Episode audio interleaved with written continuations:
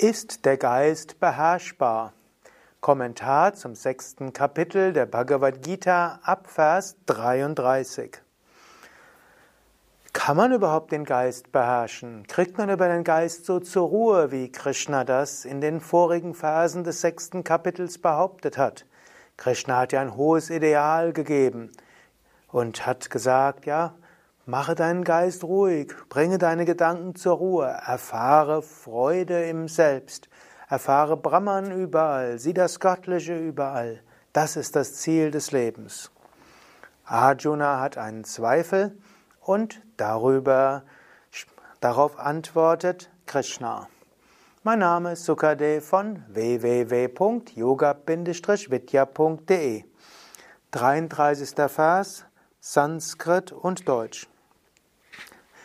Arjuna avacha yoyam yogastvaya proktaha samyena madhusudhana etasyaham na pashyami kam chaladvascitim stiram. Arjuna sprach, dieser Yoga der Ausgewogenheit, den du lehrst, o Krishna, ich sehe nicht, dass er von Bestand sein kann, aufgrund der Ruhelosigkeit des Geistes.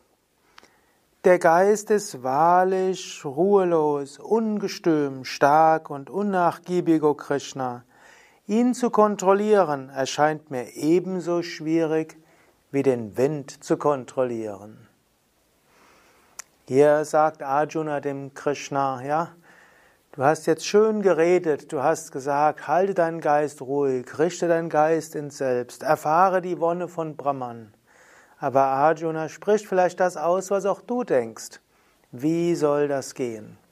Und Arjuna ist ja kein Anfänger auf dem Weg. Arjuna ist schon Jahrzehnte auf dem spirituellen Weg. Er meditiert, er macht Pujas, er macht Yajnas, er hat Asanas, Pranayama geübt, eine ganze Zeit lang im Wald verbracht, intensiv geübt. Und dieser Arjuna sagt jetzt, den Geist zu kontrollieren ist ebenso schwierig wie den Wind zu kontrollieren. Ja, lasst uns hören, was Krishna darauf sagt. 35. Vers. Krishna sprach, Zweifellos, o Arjuna, der Geist ist schwer zu beherrschen und ruhelos, aber durch Abhyasa und Vairagya kann er bezähmt werden. Abhyasa Übung, Vairagya Leidenschaftslosigkeit, Verhaftungslosigkeit.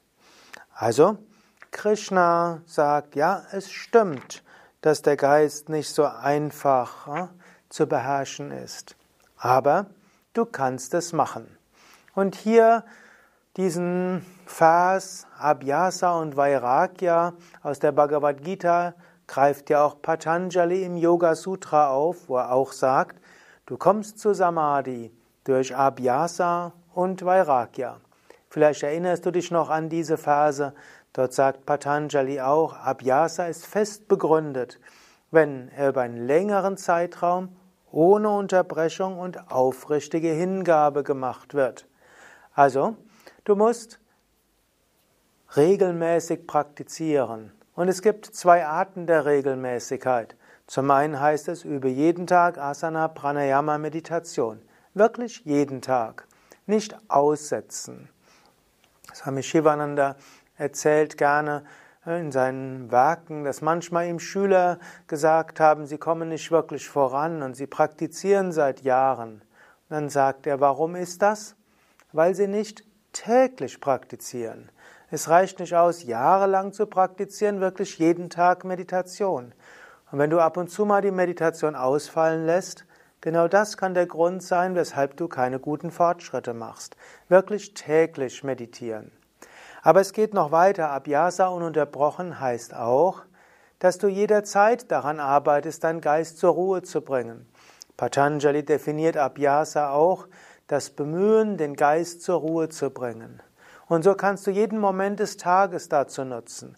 Und du siehst alles, was geschieht, als Gelegenheit zu wachsen an, alles, was geschieht, als Gelegenheit, an dir selbst zu arbeiten. Egal, ob jetzt sehr viel zu tun ist, ob zu wenig zu tun ist, ob du kritisiert wirst, gelobt wirst, 20 zusätzliche Aufgaben bekommst, ob dein Filius, ein Teenager, irgendwo ja, sich eigenartig verhält, alles Gelegenheiten, um Ruhe des Geistes zu üben. Also immer wieder üben, üben, üben. Praxis, Praxis, Praxis. Das heißt immer wieder. Also zum einen ununterbrochen, sagt Patanjali, und dann sagt er Dirgakala über einen länger, langen Zeitraum. Sehr langen Zeitraum. Krishna wird in späteren Phasen dieses Kapitels sagen, noch nicht mal ein Leben reicht aus, du lernst über verschiedene Leben. Das Bemühen ist das Entscheidende. Und dann Patanjali sagt noch Sakshatkara, das heißt mit aufrichtiger Hingabe, mit, ähm, ja, mit Herz könnte man auch sagen, mit Intensität, mit Energie. Jeden Tag, wenn du meditierst, meditiere mit in einer gewissen Intensität, mit dem Wunsch, den Geist zur Ruhe zu bringen, dem Wunsch oder der Sehnsucht, Gott zu erfahren. Und jeden Morgen, wenn du aufstehst, mache dir zum großen Vorsatz, heute will ich mich besonders bemühen, Gott in allem zu sehen. Und immer wieder zwischendurch sage Atta Yoga. Damit beginnt ja das Yoga Sutra. Jetzt Yoga. Jetzt die Bemühungen, den Geist in einem yogischen Zustand zu halten. Jetzt Lernlektion, jetzt Engagement für die gute Sache, jetzt die Gelegenheit, den Geist zur Ruhe zu bringen. Also immer wieder mit Herz, mit Bemühen, mit Energie, mit Bewusstheit. Sakshatkara, das ist Übung. Und zum Zweiten Vairagya, dort sagt Patanjali einiges über Vairagya. Zum einen sagt er, dass die Wünsche beherrscht werden sollen durch den Willen. Letztlich die ganzen Vorstellungen, ja, ich brauche dieses, ich brauche jenes und das muss ich auch noch haben und das will ich haben. Da gilt es, nein, ich brauche all das nicht. Ich brauche nur die Gotteserfahrung, alles andere nicht so wichtig. Und natürlich Vairagya, Krishna würde es ja auch deuten im Sinne von Sannyasa, im Sinne von Loslassen oder Tyaga, Verzicht. Verzicht auf Identifikation, nicht hängen an den Früchten der Handlungen und nicht hängen auch an Erfolg und Misserfolg. Vairagya, immer wieder loslassen. Könnt auch sagen Engagement und loslassen, Übung und Vairagya. Das ist so wichtig. Vielleicht magst du dir auch nochmal den betreffenden Vers, die betreffenden Verse vom Patanjali Yoga Sutra dir anschauen, wo Vairagya und Abhyasa genauer beschrieben werden, oder auch meinen Vortrag dazu hören im Rahmen der Patanjali Yoga Sutra Vorträge. 36. Vers Yoga Einheit kann nur schwer von dem erreicht werden, der sich nicht selbst beherrscht. Der Selbstbeherrschte, der Strebende aber kann durch die geeigneten Mittel dahin gelangen. Interessant ist, er sagt nicht, Yoga kann gar nicht erreicht werden von dem, der sich nicht beherrscht, sondern nur schwer. Du könntest sagen, angenommen, du übst Asanas und Pranayama und Meditation regelmäßig, langfristig wirst du auch zur Einheit kommen, auch wenn du im Alltag vielleicht immer wieder die Fassung verlierst, dich ärgerst, ängstlich bist und himmelhoch jauchzend zu Tode betrübt. Die regelmäßige spirituelle Praxis wird dich langfristig auch hinführen. Oder es gibt auch die Möglichkeit von Bhakti, Hingabe an Gott, immer wieder an Gott denken und selbst einen, der Mangel an Selbstbeherrschung Gott darbringen. Auch da wirst du langfristig Gott erfahren. Oder auch Jnana-Yoga, die Nicht-Identifikation und das Bemühen, Gott überall zu sehen. Selbst wenn du dort jetzt nicht dich wirklich beherrschen kannst, langfristig erreichst du es auch. Aber es dauert sehr lange. Deshalb wird hier gesagt, Dushprapaha, schwer zu erreichen. Es dauert lange. Aber schneller kommst du dorthin, indem du dir immer wieder vornimmst, dich selbst zu beherrschen und auch zu streben. Was heißt, immer wieder dich um Ruhe des Geistes zu bemühen. Und immer wieder, wenn du dich ärgerst, sagen Atta Yoga, jetzt Ruhe. Immer wieder, wenn du vor dir Sorgen machst, Atta Yoga, jetzt Ruhe. Immer wieder, wenn du dich gekränkt fühlst, wenn du gierig bist, wenn du enttäuscht bist, sagen, jetzt ist der Moment für Ruhe. Und dann, wenn du irgendwo denkst, das brauche ich noch und das will ich mehr haben und das und so weiter, jetzt Ruhe. Strebe danach und entwickle immer mehr Selbstbeherrschung. Und dann erreichst du Yoga die Einheit. Dann sagt er noch durch die geeigneten Mittel. Also, er sagt besondere Wichtigkeit im Alltag auch Ruhe des Geistes üben.